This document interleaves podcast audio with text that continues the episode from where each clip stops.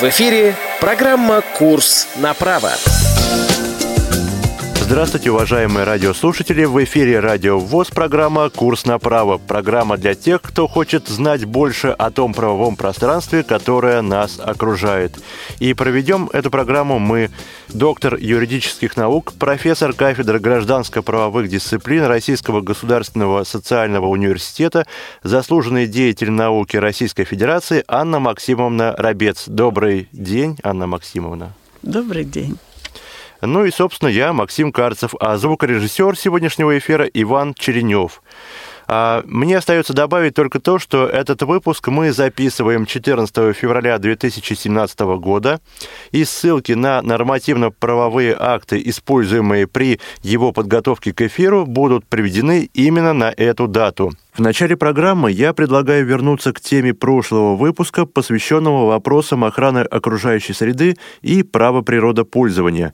По его итогам возникла необходимость более подробно осветить некоторые аспекты охраны окружающей среды, что мы сейчас и сделаем а, вместе с ассистентом кафедры экологического и земельного права Московского государственного университета имени Ломоносова Санией Рустамовной Багаудиновой. Здравствуйте, Сания.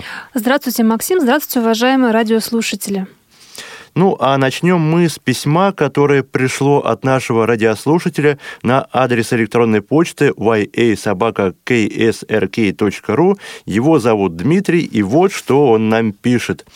Приветствую команду передачи «Курс направо». Вот везде сейчас заявляют «доступная среда, доступная среда», а у нас э, чаще на деле выглядит э, это как э, «вам доступна всякая опасность». А вы вот не обсудили вопрос, а, наверное, вполне могли бы, о низко висящих ветках э, над тротуаром э, даже в самом центре города. А, ох и круто будет, если в один день э, посажу единственный видящий глаз на такую ветку. А никакая компенсация потом не будет нужна. Бывает, устраняю опасность сам, не ожидая у моря погоды. А как доказать, что я лишь забочусь о других слабовидящих? Ну, тут, наверное, нужно сказать Дмитрию, чтобы он сам все-таки не занимался произволом и не обрубал ветки самостоятельно, правильно? Да, я бы посоветовала ему не заниматься подобной деятельностью, потому что его могут привлечь к ответственности. Даже если он действует в интересах всех остальных лиц, к сожалению, это является правонарушением. А заниматься благоустройством территории обязаны в первую очередь, конечно же, органы местного самоуправления.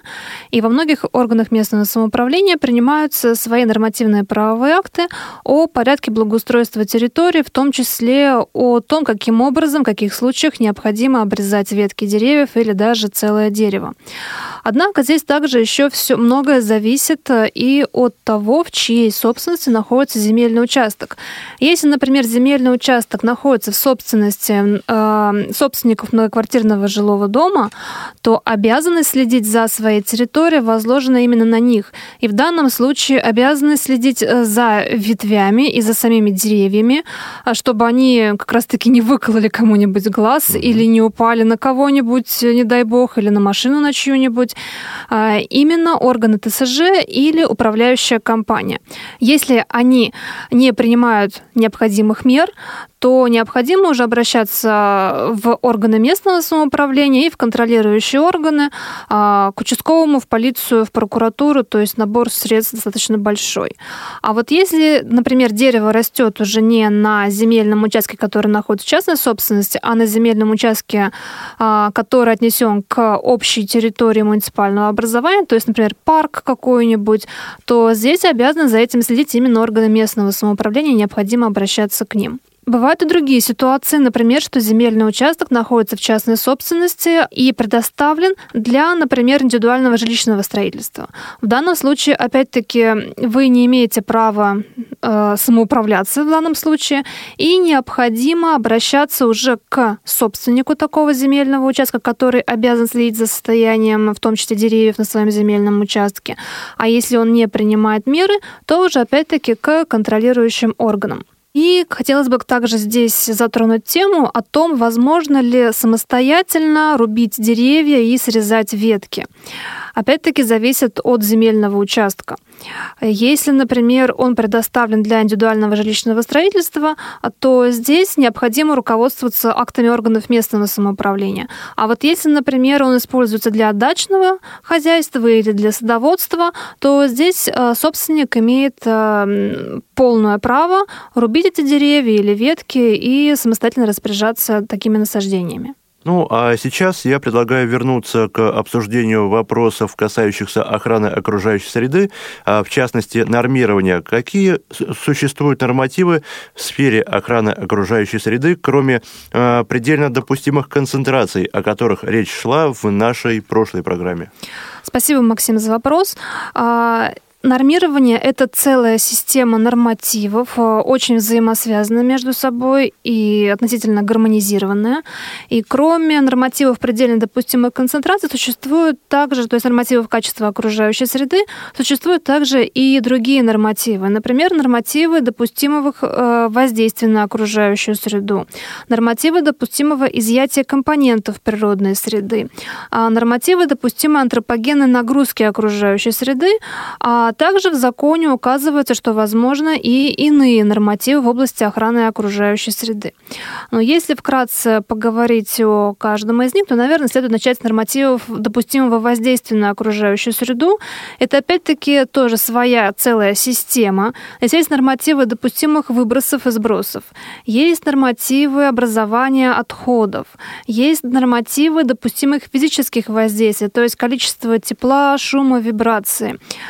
А, и данные нормативы, они применяются именно в области негативного воздействия на окружающую среду, то есть именно в коммерческой деятельности. А, каждый хозяйствующий субъект обязан получить разрешение в соответствующем органе госвласти, либо в федеральном органе, либо в органе субъекта Российской Федерации, чтобы осуществлять такое негативное воздействие. И, соответственно, в этом разрешении будет указано, какой объем или массу вредных веществ они могут выбросить, сбросить, взвесить, а, сколько они могут образовать отходов, сколько они могут отдать на переработку или разместить, какое количество шума они могут э, допускать при своей работе и так далее. А, это как раз-таки необходимо, чтобы соблюдались нормативы качества окружающей среды. И а, вот, это вот эти нормативы допустимого воздействия, они подсчитываются, исходя из нормативов качества окружающей среды. Нормативы допустимого изъятия компонентов природной среды необходимы уже для поддержания не только а, нашей с вами жизни, скажем так, но и для поддержания всей экосистемы. Потому что мы не можем бесконтрольно изымать природные ресурсы из окружающей среды. Если мы будем это делать, а, то это все выльется, конечно же, в экологическую катастрофу. И таким образом существуют, например, нормативы допустимого изъятия древесины из леса, который называется называется расчетная лесосека. То есть э, хозяйствующий субъект, который осуществляет лесопользование, вырубку деревьев, например, а, у него есть определенные требования к объему древесины, которые он может срубить на определенной площади участка который находится у него в пользовании. И если он срубит больше, чем ему разрешено, то он совершит опять-таки правонарушение и должен быть привлечен к ответственности. А, кроме того, существуют, например, нормативы допустимого изъятия воды из водных объектов. Это как раз-таки тоже необходимо для охраны водных объектов.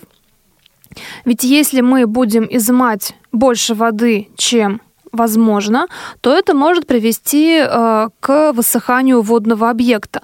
А если мы будем изымать меньше, чем это возможно, чем нам разрешили, то это может повлечь за собой уже наводнение и, соответственно, опять-таки тоже причинить вред окружающей среде. В области охраны животного мира также есть свои нормативы допустимого изъятия, и здесь они настолько жесткие, что, например, если не было изъято определенное количество животных в охотничьем хозяйстве, то охотничье хозяйство обязано самостоятельно принять меры к изъятию из окружающей среды вот того количества животных, которое было ему предписано. А здесь, опять-таки, тоже исходит из необходимости. Если мы изымем меньше животных, чем было предписано, то это может негативно сказаться на экосистеме. Если изымем больше, то тоже негативное воздействие на экосистему, скорее всего, будет. И это может повлечь э, даже а, причинение вреда тому или иному виду и в результате включения его в Красную книгу. Большое спасибо, Санья, за то, что вы нашли время принять участие в нашей программе. А я напоминаю, что в гостях у программы «Курс на право» была ассистент кафедры экологического и земельного права Московского государственного университета имени Ломоносова Санья Рустамовна Багаудинова. Спасибо большое, Максим. Спасибо большое, уважаемые слушатели, за внимание. Свои вопросы, предложения и э, замечания относительно этого и других выпусков программы «Курс на право» присылайте нам на адрес электронной почты э, yasobaka.ksrk.ru с пометкой в теме письма «Курс на право». Ну, а мы переходим к нашей основной рубрике. Правовой ликбез. Во все времена дети являлись наиболее уязвимой частью человеческого общества, нуждающейся в постоянной защите и поддержке. И, безусловно, такую защиту и поддержку ребенок в первую очередь получает от своих родителей. Однако, к сожалению, в силу различного рода причин, семья не всегда может и в должной мере осуществлять эту функцию. И здесь на помощь приходит общество и государство в лице своих полномочных органов, являющихся частью ювенальной юстиции. И именно о ювенальной юстиции, о ее достоинствах и недостатках, и о том, а, чем она является для ребенка и семьи в целом а, благом или все-таки угрозой, и пойдет речь в сегодняшнем выпуске программы «Курс на право». И первый вопрос, Анна Максимовна, у меня к вам вот какой. Расскажите, пожалуйста, немного о себе. Ну что, я, понятно, не из другой планеты. Я тоже член ВОЗ и инвалид первой группы, тоже по зрению. Я э, закончила э, Томский государственный университет, ну вот защитила две диссертации, кандидатскую, докторскую. И для системы ВОЗ особенно в 20 веке, к сожалению, я была человеком, ну, достаточно известным, потому что э, как раз э, ВОЗ переходил на рыночные отношения курс взял, и надо было э, проводить много работы в этом направлении. Ну вот тут я как раз и э, какую-то свою роль сыграла.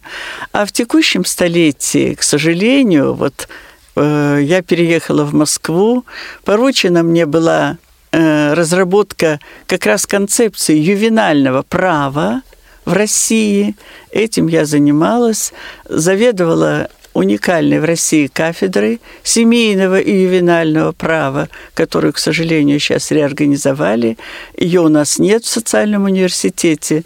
И возглавлял эту работу академик Жуков Василий Иванович, бывший наш ректор. И все это меня, конечно, отвлекло от связи с системой ВОЗ. Я об этом тоже сожалею, конечно, но окончательно все равно связи не утрачены. Вот все, что я могу, так сказать, э, о себе сообщить. Угу, спасибо. И давайте теперь перейдем к обсуждению нашей основной темы. А, расскажите об истории возникновения э, ювенальной юстиции как института права за рубежом. А в какой стране оно изначально возникло? А каковы причины возникновения возникновения ювенальной юстиции и кто является идеологами? Вы знаете, э, вообще дети в русском языке иногда с иронией называются чадом. Чада. То есть э, продукты жизнедеятельности человека. Вот так к ним относились в течение очень многих веков. Э, десять веков насчитывает детский инфантицид – то есть убийство, детоубийство. Просто, когда ребенок мешал, сильно ревел, был не очень здоров, его просто-напросто убивали.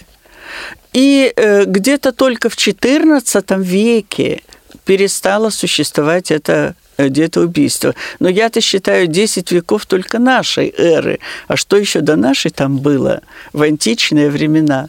Потом э, ребенка отправляли куда-нибудь. Как только он чуть-чуть подрастет, из родительского дома его отправляли. Кого в монастырь, кого в деревню, кормилицы, особенно при тайных родах – кого э, в лицей, ну, в общем, куда, куда-нибудь отправляли. Такой стиль воспитания ребенка у нас назывался оставляющий стиль. Потом родители все-таки стали приглашать домашних учителей, гувернеров и тому подобное, и сами навязывали свою э, идеологию ребенку. Мы говорим, это был навязчивый стиль. Потом постепенно родители э, проникались ну, какой-то любовью все-таки. Эмоциональная сфера человека развивалась, и они проникались любовью к ребенку. Но любовь любовью, а прав-то у него не было. И вот как это ни странно звучит, общество поворачивалось лицом к сиротам, и они еще чувствовали опеку со стороны общества. А самая тяжелая жизнь была у домашних детей, хуже, чем у бездомных, потому что они вообще от родителей не видели, как говорится, ничего. Жаловаться на родителей они не имели права. Ну, мы сейчас говорим о мировом сообществе, но можно с таким же успехом говорить о России, поскольку в России э, просто в законодательном порядке было предписание жалобы от детей не принимать и за это нещадно бить их кнутом. И неважно, а к какому классу принадлежал ребенок, какой прослойки общества? Нет, не важно, совершенно не важно. Между прочим, крестьянские дети были, может быть, даже в лучшем положении, во всяком случае, где-то вот э, в 15-16, ну, э, до 18 века, до правления Екатерины, ну, может быть, даже до правления Петра, которые начали делать что-то для того, чтобы дети дворянские служили и так далее. А так э, дети крестьянские хотя бы трудились, а дворянские дети вот как-то так жили сами, сами по себе и э, тоже не могли жаловаться ни в коем случае, чтобы родители э, не делали, как бы они в отношении их не поступали. Поэтому понятно, конечно, что общественность и российская, и зарубежная, а это было примерно в одно время – вот движение за права детей началось. Я думаю, что это все-таки был конец Э, ну, вторая половина, будем говорить, XIX века, когда первые э, законы о детях были приняты во Франции, потом э, очень большое движение развернулось в Соединенных Штатах, в Нью-Йорке, но тогда Штаты как раз были одной из тех стран, в которых, так сказать, была идея прав человека наиболее остро развита. Ну и в Петербурге тоже не, э, свое слово э, сказали российские э, врачи, российская интеллигенция, общественность, потому что перед Министерством юстиции были ходатайства о том, чтобы дети все-таки получили свои определенные права. Как сироты, так и вообще дети. Получили право на образование, получили право на защиту.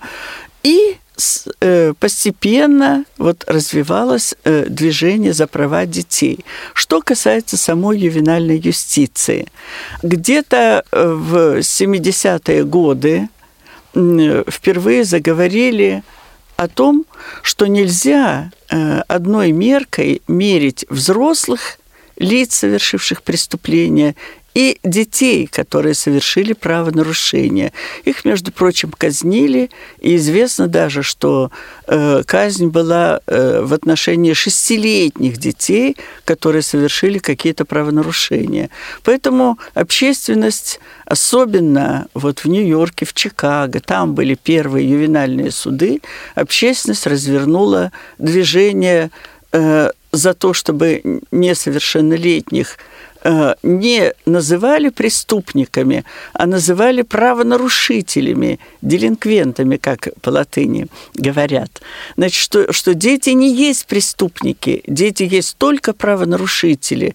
И задача общества не карать их, не казнить тем более, а вернуть в общество, вернуть, потому что причинами вообще правонарушения детей была либо их семья, либо беспризорность, тяжелая жизнь и так далее. Вот можно сказать, что с момента создания ювенальных судов в Соединенных Штатах развернулось очень интенсивное, бурное движение э, за создание системы ювенальной юстиции. То есть, прежде всего, конечно, ювенальных судов. Прежде всего, это касалось детей, совершивших правонарушения. Вот, собственно говоря, короткая история. В России, между прочим, в дореволюционной России в начале 20-го столетия и немножко захватили время после Октябрьской революции, тоже были ювенальные суды. И они очень успешно работали. И вот сейчас, когда мы э, хотели возродить опыт ювенальной юстиции в России и как раз опыт деятельности ювенальных судов, мы обращали свои взоры на прошлый опыт, как там работали ювенальные суды, потому что работали они успешно. Но в 20-е годы их заменили комиссиями, сначала для детей, потом для взрослых тоже. Наказания стали называть не меры наказания, а меры социальной защиты. Ну и, конечно, ювенальные суды э, канули в лету, что называется. И возрождаться стало движение за ювенальную юстицию в 70-е примерно годы 20 века. А что же представляет собой ювенальная юстиция в настоящее время в нашей стране? Э, пока я могу говорить о научном таком определении, о, о прогнозируемом или о том, как мы, ученые, выстраиваем э, понятие самой ювенальной юстиции, потому что у нас ее как таковой пока еще нет. Ювенальная юстиция представляет собой, э, ну, можно о ней говорить в узком смысле, как система ювенальных судов – который рассматривает уголовные дела в отношении несовершеннолетних, совершивших преступления.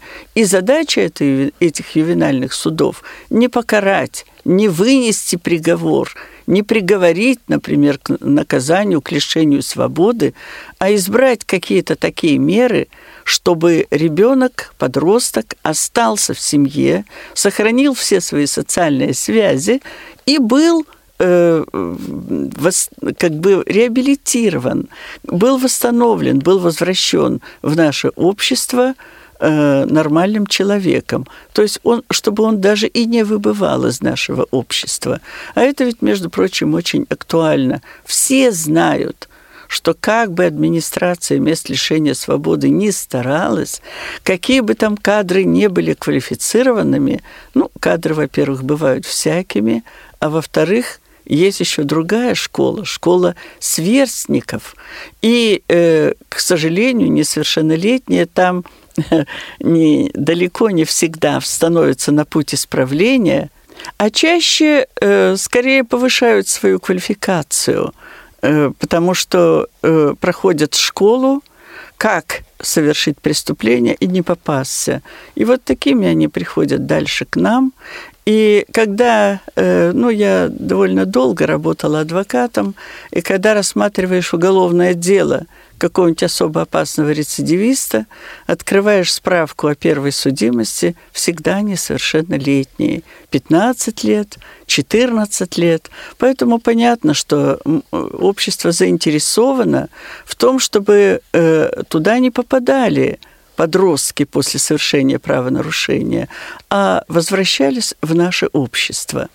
Это вот я говорила о ювенальной юстиции, как она э, подана, как она представлена в Конвенции ООН о правах ребенка. Это особый документ, о котором мне хотелось бы через некоторое время тоже сказать.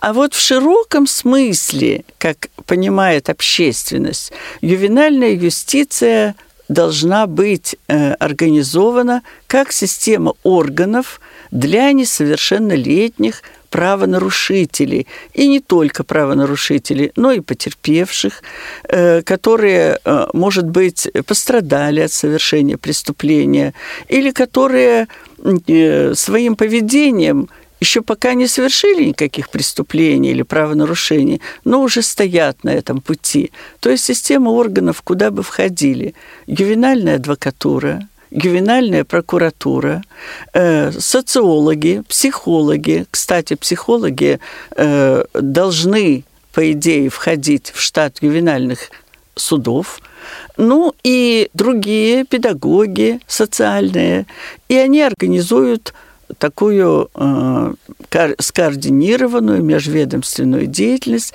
для того, чтобы предотвратить или, по крайней мере, э, нейтрализовать вот это э, правонарушение и такие установки антисоциальные несовершеннолетних. А сейчас в нашей стране существует какая-то система органов, представляющих ювенальную юстицию? Вот как бы официально нет. Сейчас нет. А как же органы опеки и попечительства? Вот об этом э, немножко я расскажу. Угу.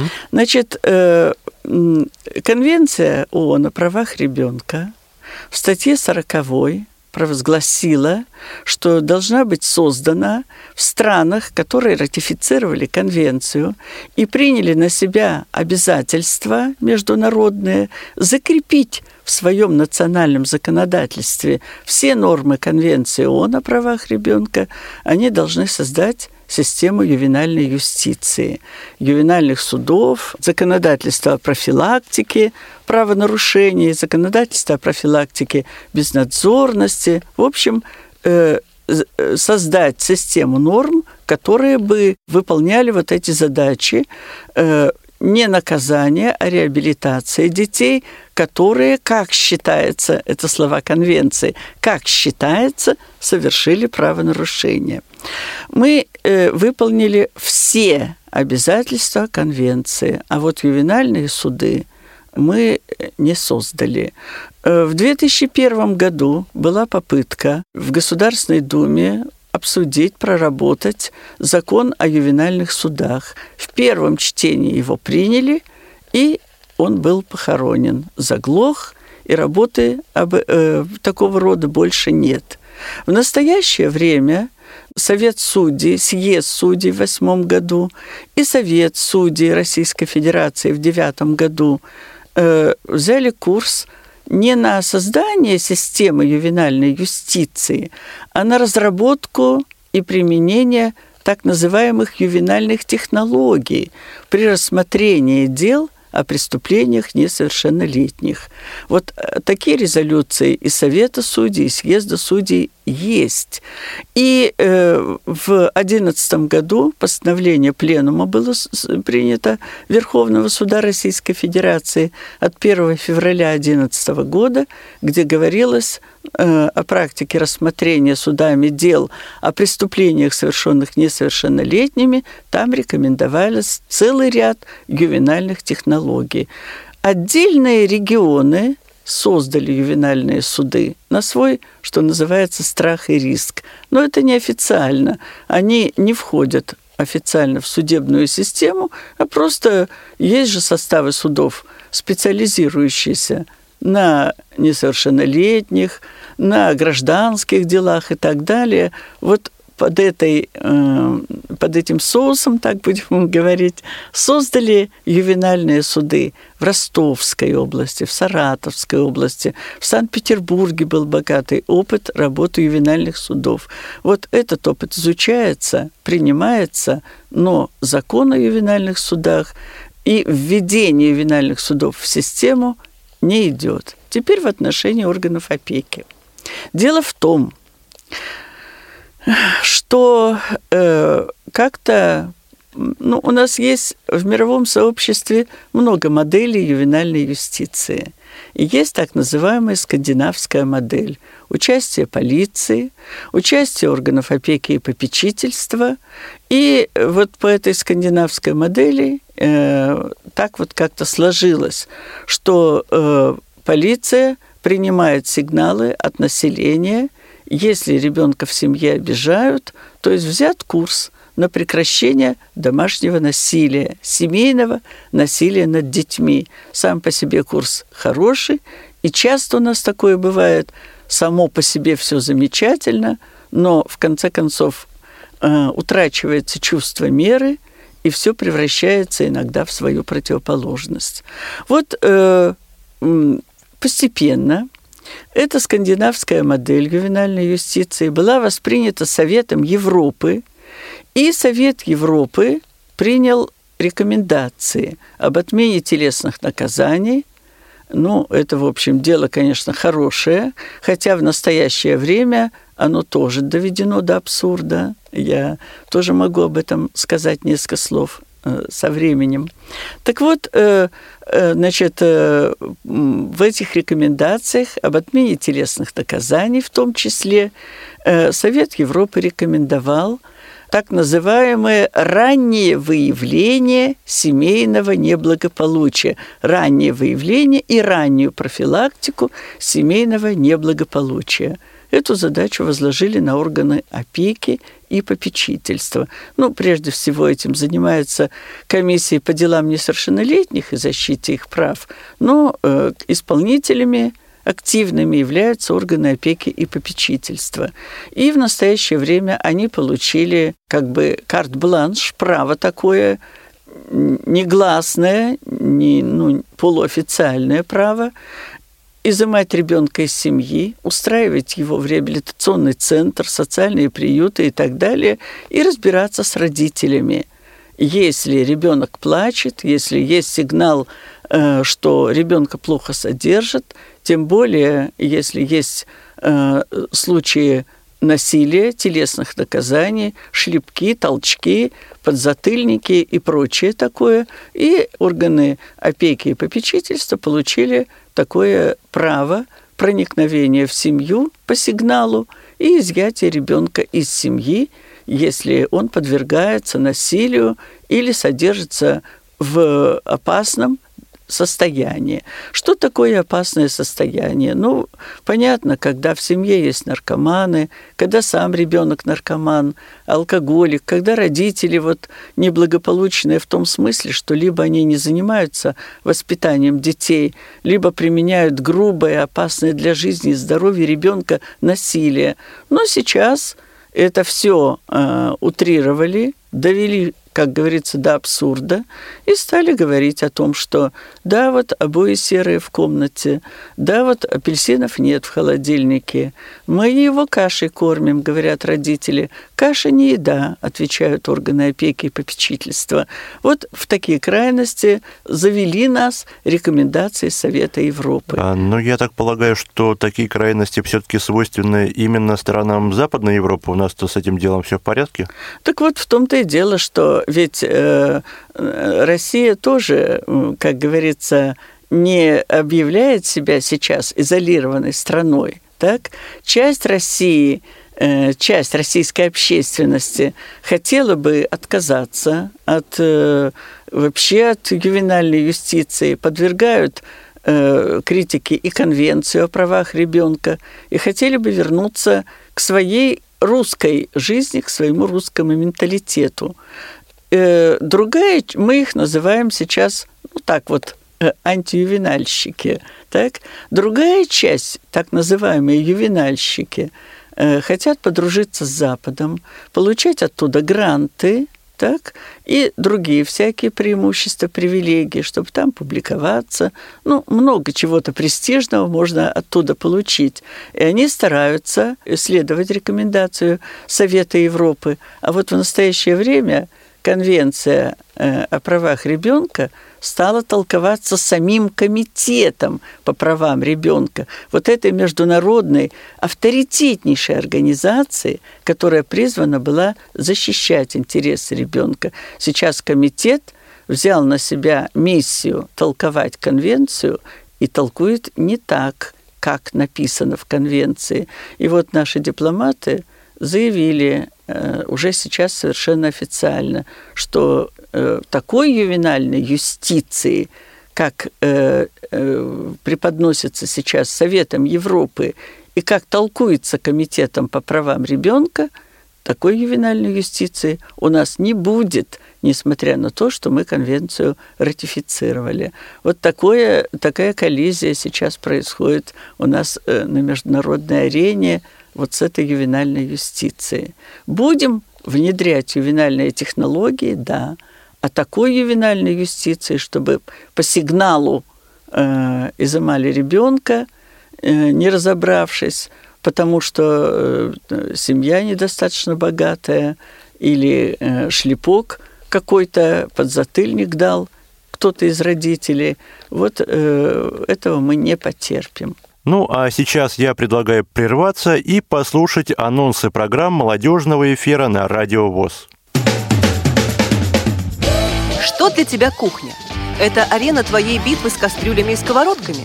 Или это место для полета твоей фантазии, где ты можешь почувствовать себя творцом чего-то грандиозного? Хочешь покорить сердца своих близких? Не пропусти новое молодежное кулинарное интерактивное шоу на Радио ВОЗ «Вкусноежка» –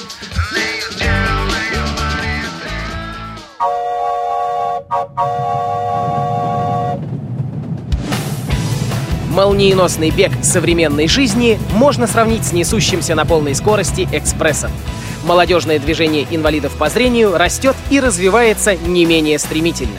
Ты молод и активен, ты хочешь быть в курсе последних событий? Стань пассажиром «Молодежного экспресса». Новости с мероприятий, прямые включения и интервью с их участниками, анонсы предстоящих событий, актуальные темы, интересные гости и возможность задать вопрос в прямом эфире – все это ты найдешь в программе «Молодежный экспресс». Слушай нас два раза в месяц по четвергам в 17.00 на Радио ВОЗ. Время московское.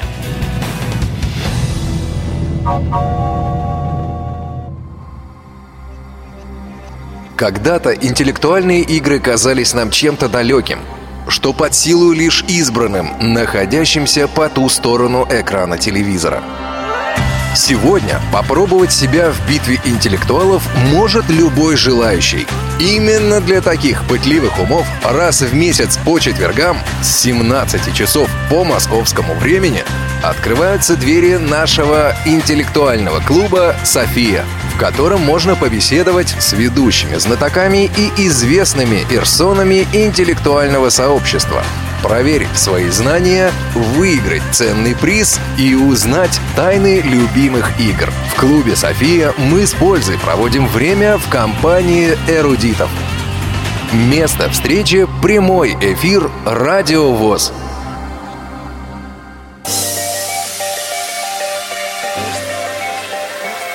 В эфире программа «Курс на право».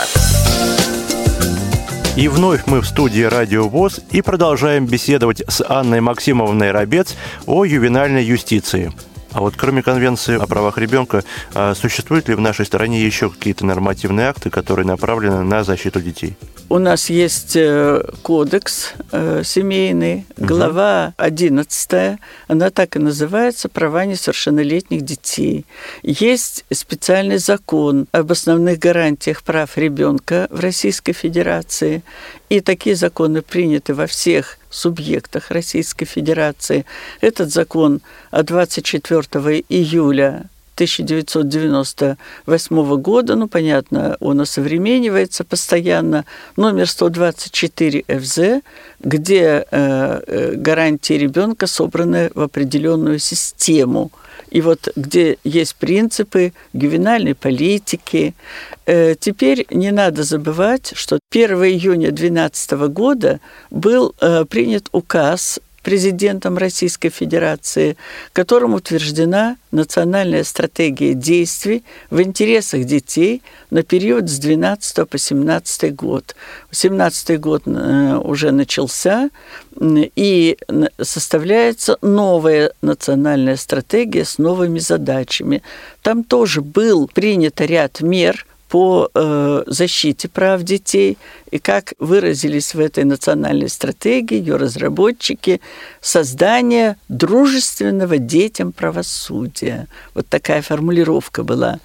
Поэтому, конечно, есть и на уровне субъектов Российской Федерации, и на уровне федерального законодательства специальные законы о защите детей. Я могу еще назвать закон Э, федеральный закон от 24 июня 1999 э, года номер 120 ФЗ об основах системы профилактики, безнадзорности и правонарушений несовершеннолетних. Не то чтобы это был специальный закон о защите прав детей, но э, о профилактике безнадзорности детей – и о мерах, которые принимаются при совершении несовершеннолетними правонарушения, в том числе устройство их, э, определение их в открытые и закрытые специальные воспитательные э, учреждения для правонарушителей, но с точки зрения защиты прав детей там тоже есть, конечно, э, определенные гарантии защиты детей, находящихся в местах принудительного содержания, когда они могут переписываться с адвокатами, могут сохранять все социальные связи с родителями, получать свидания, звонки телефонные без ограничений и так далее. И также этим законом установлена индивидуальная работа не только с детьми, но и с родителями по прекращению, допустим, домашнего насилия и тому подобное. Вот в настоящее время идет э, обсуждение законодательства о побоях статьи 116 Уголовного кодекса. Но, казалось бы, о чем речь? Побои – это телесное повреждение легкие, не повлекшие никакого расстройства здоровья. За них э, не наказывали, а если наказывали, то только по заявлению потерпевшего. Это были так называемые дела частного обвинения, и прекращались они в связи с примирением сторон. Так вот, э, в настоящее время допущена некоторая такая странность. Отменяется э, преступный характер побоев за исключением, обратите внимание, побоев со стороны близких лиц. Это, конечно, понятно, чтобы предотвратить домашнее насилие в семье. Но на практике что получается? Если на улице кто-то дал тебе пощечину, его не наказывают в уголовном порядке. А если родитель шлепнул ребенка, да, это наказывается в уголовном порядке.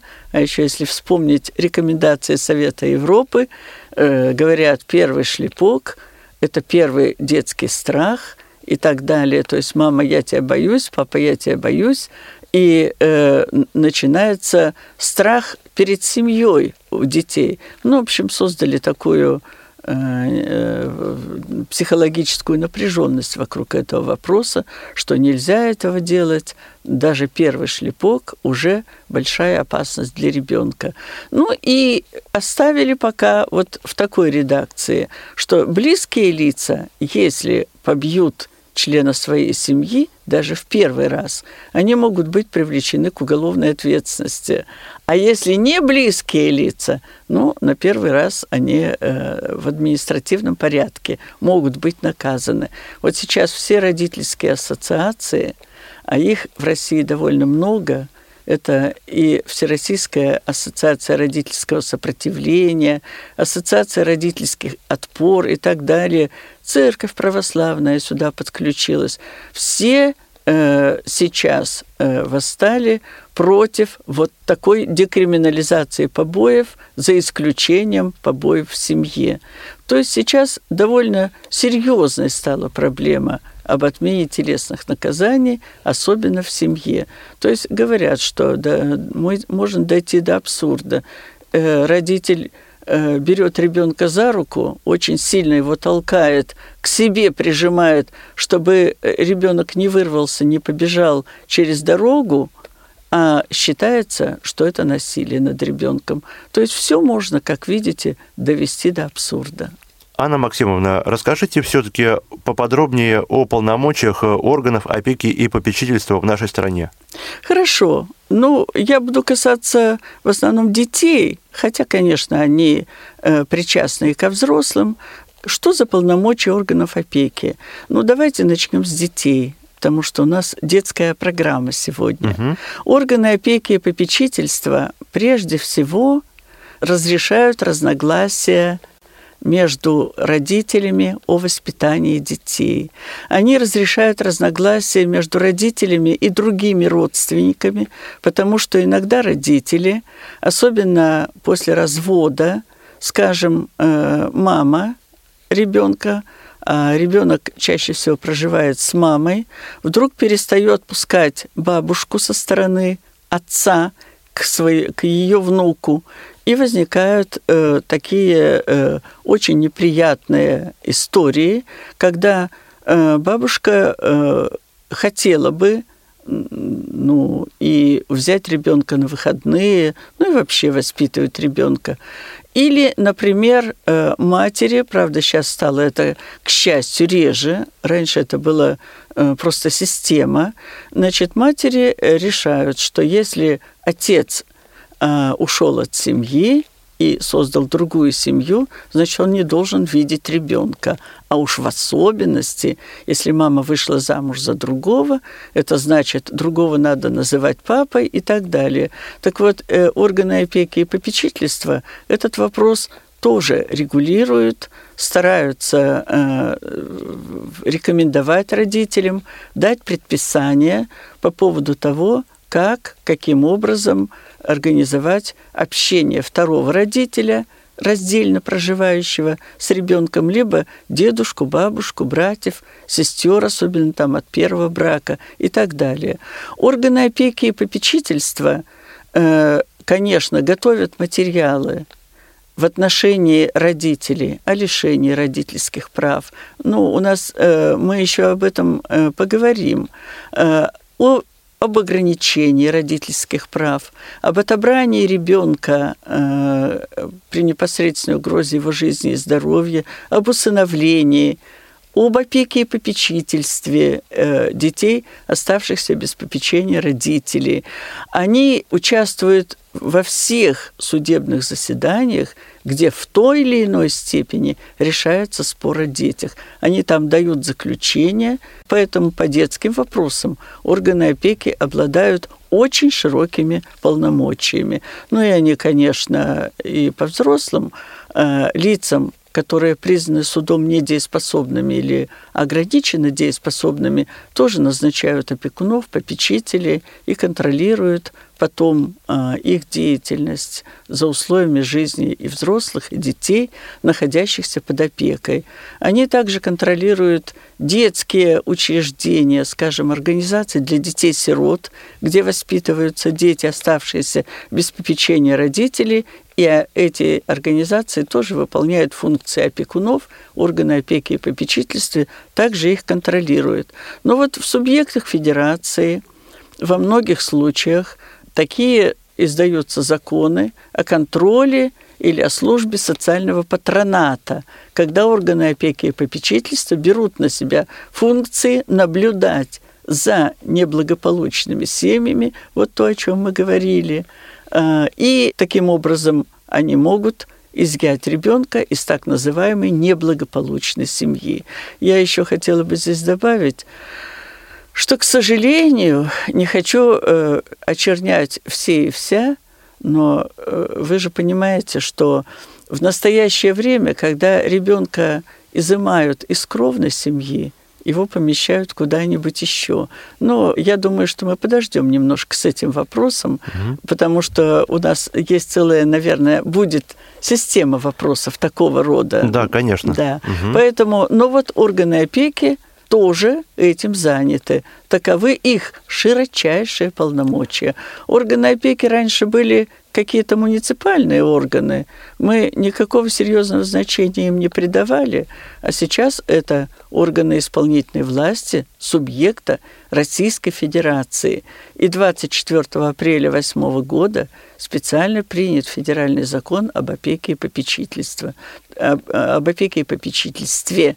Так что очень серьезные и широкие полномочия им предоставлены. То есть я так понимаю, что эти органы входят э, в систему администрации субъектов Федерации, да? Да, конечно. Угу. Это органы исполнительной власти, да. К сожалению, время нашей программы подходит к концу. Мы э, не успели рассмотреть еще все вопросы, касающиеся ювенальной юстиции, но мы обязательно рассмотрим их в нашей следующей программе. Анна Максимовна, я благодарю вас за то, что приняли участие в программе и напоминаю, что сегодняшний выпуск программы «Курс на право» провели доктор юридических наук, профессор кафедры гражданско-правовых дисциплин Российского государственного социального университета Анна Максимовна Рабец и Максим Карцев, звукорежиссер эфира Иван Черенев. Я прощаюсь с вами. До новых встреч.